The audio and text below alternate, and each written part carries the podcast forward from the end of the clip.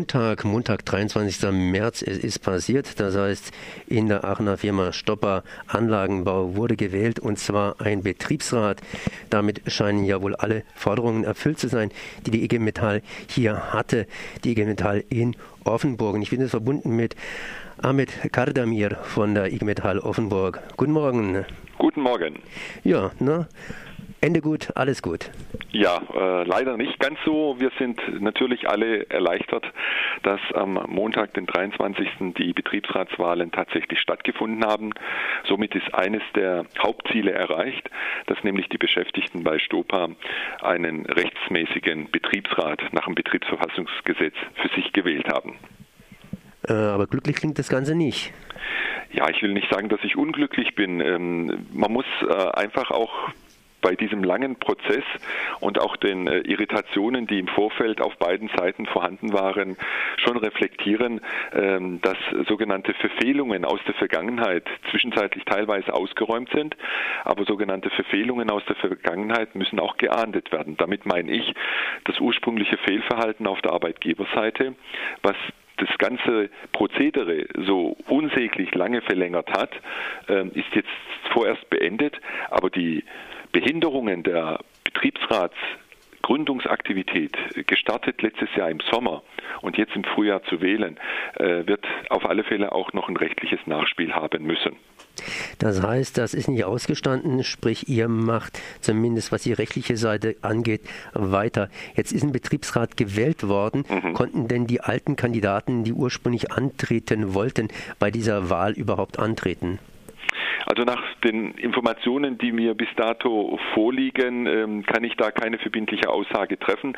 Der Wahlvorstand hat uns äh, ordnungsgemäß über die Durchführung der Wahl informiert, was ein ganz, ganz gutes und positives Signal war. Ähm, von, von der sogenannten rechtlichen Seite müssen Sie wissen, dass die gewählten Kolleginnen und Kollegen eine sogenannte kurze Bedenkzeit haben, ob sie die Wahl annehmen und nicht. Und in dem Kontext hat der Wahlvorstand zu Recht gesagt, ähm, er muss diese Frist abwarten abwarten und würde uns dann auch die gewählten Kolleginnen und Kollegen namentlich benennen. Also insofern äh, kann ich im Augenblick nicht verbindlich sagen, inwieweit welche Personen kandidiert und welche Personen gewählt worden sind. Das heißt, das steht auf jeden Fall jetzt noch nicht fest. Genau. Jetzt gab es innerhalb der, ja, innerhalb der Stopper natürlich auch eine Initiative, das heißt pro Arbeitgeber von Seiten mhm. der Arbeitnehmer her. Wie sind das insofern zu beurteilen? Da gab es ganze lange Listen mit mhm. Unterschriften, wo die gesagt haben, wir lieben unseren Chef. Ja, äh, Sie merken, ich, ich schmunzele. Es kann durchaus passieren, dass man ein ganz gutes Verhältnis zu seinem Arbeitgeber hat. Das ist auch gut so. Ähm, äh, mich hat selbstverständlich diese Art und Weise sehr, sehr überrascht. Und äh, wenn ich sehe, dass ein Großteil der Beschäftigten ähm, sich bei so einer Unterschriftenkampagne motivieren lässt, dann darf man eins nicht vergessen. Und da kann sich jeder an die eigene Nase fassen. Ähm, wenn ich als abhängig Beschäftigter mit oder also pro oder contra Einstellung ähm, von irgendeinem der Beschäftigten aufgefordert werde, so eine Kampagne mit zu unterzeichnen, dann wird es ganz, ganz wenige couragierte Kolleginnen und Kollegen geben, die sagen, nee, äh, wieso soll ich da überhaupt mitmachen? Da ist es dann tatsächlich so, dass dann eine Gruppendynamik einsetzt und wenn dann auf dieser Unterschriftenliste die ersten Unterschriften dann da sind, dass da ein Mitnahmeeffekt äh, erzielt wird. Ich bin den Kolleginnen und Kollegen auch kein bisschen bisschen böse, dass sie sich an so einer Kampagne beteiligt haben.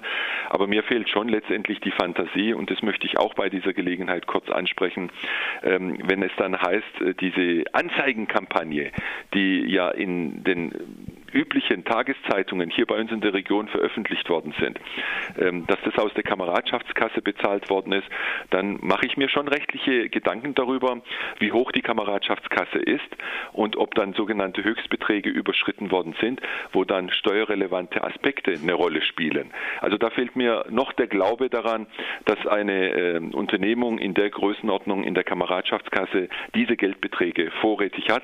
Ich möchte aber keine Gerüchte und keine Spekulationen an den Tag legen. Es ist auf alle Fälle äh, eine Recherche und eine Nachdenklichkeit ähm, in diesem Prozess, sage ich mal, zuzuschreiben, dass man da nochmal nachfassen muss.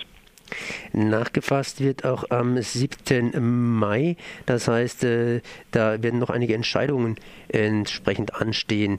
Was soll noch entschieden werden? Also es geht hier äh, tatsächlich darum, äh, dass die drei äh, Kolleginnen, die bis dato die Aufhebungsvereinbarungen nicht unterschrieben haben, äh, nach wie vor ihre Arbeitsbereitschaft bei Stopa geltend machen. Und da geht es einfach darum, dass auch die Kolleginnen und Kollegen diesbezüglich angehört werden. Und ähm, ich wüsste nicht, äh, welche sogenannten weiteren Verfehlungen ähm, bei den Mitarbeitern vorliegen, dass der Arbeitgeber Gründe dafür sieht, das Beschäftigungsverhältnis aufzulösen. Also dieser Vorgang muss dann beim Landesarbeitsgericht dann nochmal geprüft werden. Das heißt, es bleibt weiterhin spannend, was sich mit Betriebsrat und Stopper der Aachener Firma hier für Anlagenbau entwickeln wird. Ja, ich kann äh, das bestätigen, wünsche aber dem jetzt gewählten, rechtsmäßig gewählten Betriebsrat auf alle Fälle ein glückliches Händchen und ich wünsche mir auch, dass die gewählten Betriebsrätinnen und Betriebsräte, so wie es der Gesetzgeber vorschreibt, dass sie sich äh, für die Interessen der Beschäftigten einsetzen. So oder so ähnlich steht es im Gesetzestext. Das war Ahmed Kadedamir von der IG Metall Offenburg. Ich danke mal für dieses Gespräch. Vielen Dank.